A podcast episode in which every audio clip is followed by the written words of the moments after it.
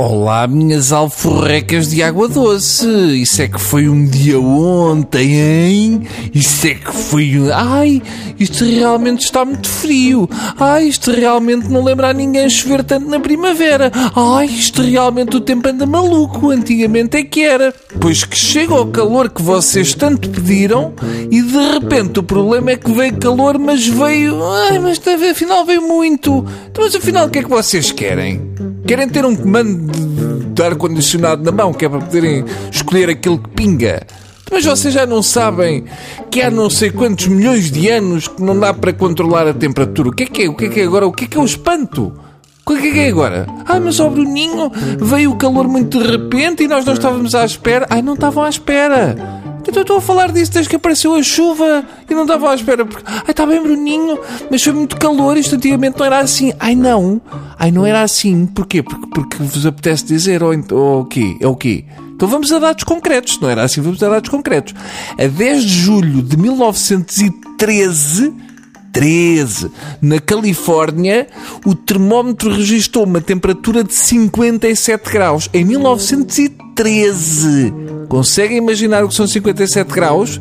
Pronto, são cerca de menos 20 graus do que aqueles que estiveram ontem. 57 graus é o tipo de temperatura em que uma pessoa sai à rua e de repente está num banho turco. Toda a rua é um enorme banho turco, mas é assim um banho turco em que as pessoas não andam nuas com toalhas à volta da cintura. É um banho turco em que as pessoas andam com roupinha colada ao lombo uh, e depois desmaiam e batem com o focinho no lancil de betão. E quando acordam têm menos 14 quilos. É esse tipo de calor.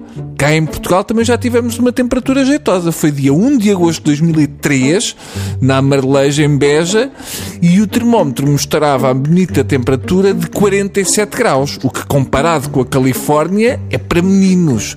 É um banho turco de porta aberta, mas não deixa de ser o suficiente para fazer com que uma vaca fique cozinhada enquanto pasta. A pessoa vai diretamente ao campo, corta uma fatia, põe uma pitada de sal e enfia numa carcaça. Isso é que é calor, minhas meninas. O que se passou ontem foi só assim uma, uma brisazinha quente. Ai sim, Bruno, é, mas depois vamos à praia e a água está muito fria. Ah, pois é. De facto é horrível.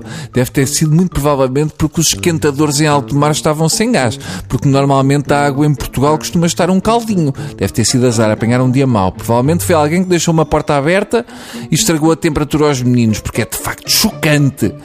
Eu chego à conclusão que o português precisa é de um motivo para se irritar. Não precisa de mais nada. As crianças ficam entretidas com legos e os adultos ficam entretidos com coisas que os tirem do sério.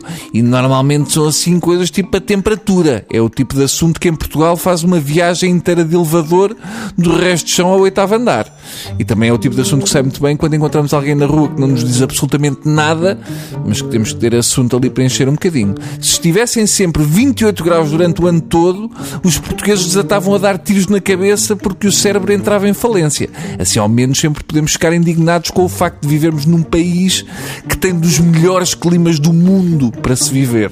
Eu penso que quando vos falhar o tema temperatura, podemos talvez dizer mal das árvores na Serra de Sintra, porque aquilo de facto não são árvores como antigamente. Antigamente é que eram boas, porque atiravam assim um oxigênio, parece que uma pessoa que entrava cá para dentro. É? Agora são assim de um verde esquisito, é assim um, um verde esverdeado e aquele oxigênio todo junto até faz com, com que uma pessoa fique assim meia tantã, ou o que é. Ai, santa paciência. Adeus.